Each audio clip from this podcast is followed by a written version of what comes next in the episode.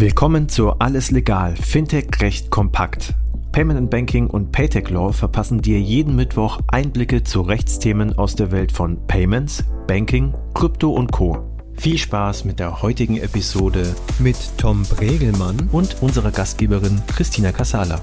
Alles legal, Fintech recht kompakt. Heute wieder mit Tom Brägelmann, ein international erfahrener Insolvenz- und Restrukturierungsexperte, der sowohl in den USA als auch in Deutschland als Anwalt tätig sein darf und zugelassen ist und aus dem Team Ennerton stammt. Wir haben schon zwei Folgen zum Thema Krypto- und Insolvenzrecht in Deutschland und den USA aufgenommen. Heute möchten wir ganz gerne klären, wie eigentlich in den USA Kryptowerte als Ware als Eigentum behandelt werden und wie das in Deutschland aussieht. Tom, dein Auftritt. Hallo.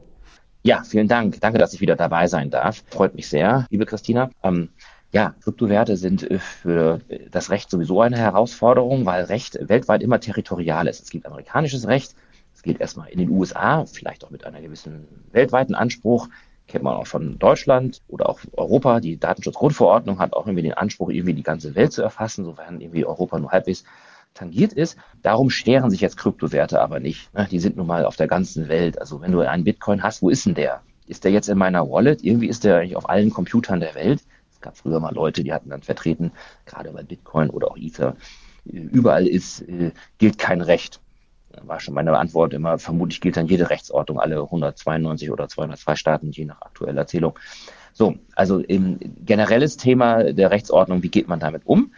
Und beim Insolvenzrecht immer die Frage, in den USA, auch Deutschland, zur Insolvenzmasse zählt eben nur das, was eben auch dazu zählt. Ne? Also was dann in dem, dem jeweiligen Insolvenzschuldner zuzuordnen ist. Also Beispiel, eine deutsche GmbH geht in die Insolvenz und jetzt findet man auf dem Handy und auf dem Computer des Geschäftsführers eine Metamask-Wallet mit Ether. So, gehört die dem jetzt persönlich, was da an Ether drauf ist, oder der GmbH? Das kannst du den Ethers überhaupt nicht ansehen. Na, da muss man also dann vielleicht in E-Mails hereingucken dergleichen, und dergleichen.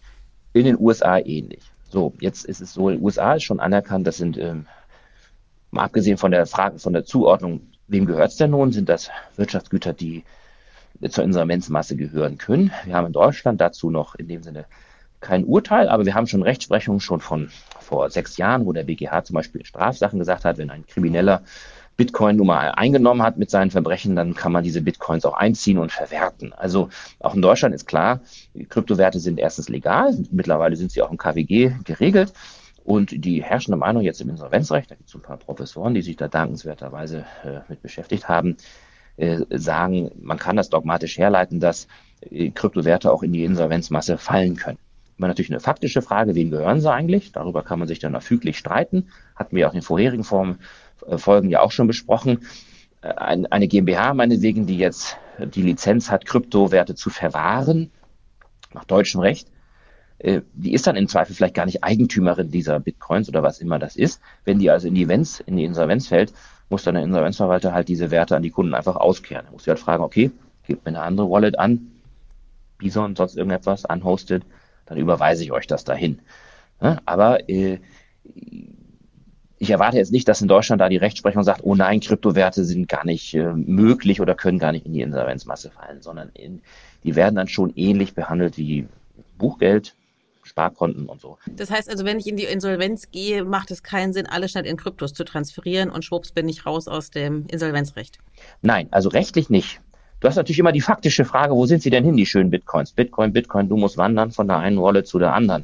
Das ist natürlich immer die Frage. Ich habe also selber Fälle, wo ich Insolvenzverwalter vertrete, wo dann also im vorläufigen Verfahren oder im Insolvenzverfahren ein Schuldner noch Bitcoin an einen anderen übertragen hat. Irgendwann hat man es herausgefunden. Ähm, äh, und man kann es nachweisen, dass es an den gegangen ist. Und dann sagt man, hey, die musst du aber zurückzahlen. Und dann sagt er vielleicht, hm, das ist gar, gar nicht meine Bitcoin-Adresse, wo man sagt, du kannst es ja der Bitcoin-Adresse nicht ansehen wem sie gehört. Da brauchst du dann Umstände. Also ähm, rechtlich ist es vielleicht in dem Sinne immer klar, aber die Klarheit nachzuweisen ist halt immer faktisch schwierig. Da musst du dann im Zweifel in in E-Mails da reingucken, in Chats oder so, das kann manchmal schwierig sein. Also würde ich einem Unternehmen immer empfehlen, alles sehr gut zu dokumentieren, wenn man schon mit solchen Assets umgeht, damit man immer auch klar nachweisen kann, wem gehört es denn jetzt. Jetzt sind ja die Amerikaner nicht ganz so durchreguliert wie die Europäer beziehungsweise 50 Bundesstaaten, 50 Regulierungen gefühlt. Wie verhält sich das denn in den USA? Und macht es dann Sinn, sozusagen meine ganzen Kryptos in die USA zu transferieren, weil sie dort vermeintlich sicherer sind?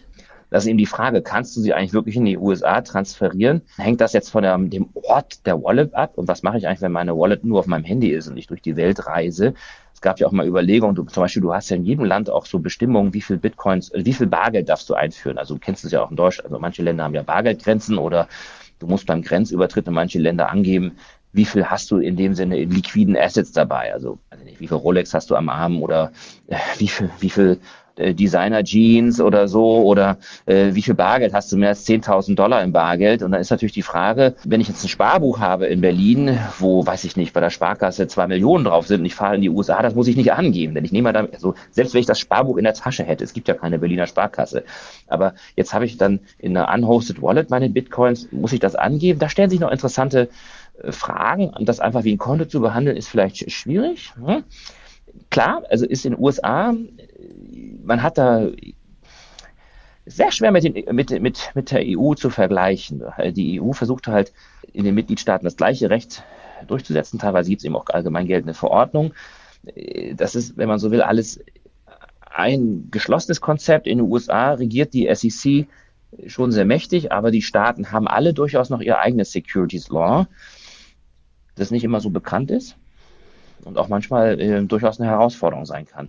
Allerdings würde ich jetzt als Jurist immer sagen, Mann, so schlimm ist es nun auch nicht. Dann geht halt zu Anwälten, die euch das äh, erklären. Das kann natürlich leider teuer sein, aber manchmal, oder meistens, nee, es ist immer so. Besser vorher fragen, als nachher irgendwie einen Schaden angerichtet zu haben. Ne?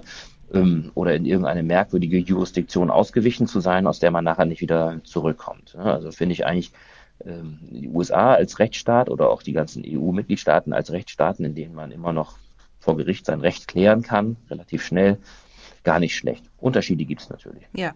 Okay, also, dass da offensichtlich noch viel Klärungsbedarf besteht innerhalb Europas und auch, naja, innerhalb Europas gar nicht, aber innerhalb der USA und ob das europäische Recht für die Amerikaner interessant ist im Insolvenzrecht, was Kryptos anbelangt, das klären wir in der nächsten Ausgabe. Bis hierhin wieder einmal tausend Dank, Tom. Vielen Dank. Das war alles legal, Fintech-Recht kompakt für dieses Mal. Wir freuen uns, wenn ihr uns auf eurer Lieblings-Podcast-Plattform abonniert. Übrigens, wenn ihr noch tiefer in die Welt des Fintech-Rechts eintauchen wollt, dann abonniert unbedingt auch Paytech Talk, der Podcast von Payment Technology Law. Dort steigen unsere Experten noch deutlich tiefer in komplexe Materien ein. Viel Spaß dabei und bis zum nächsten Mal bei Alles Legal, Fintech Recht kompakt.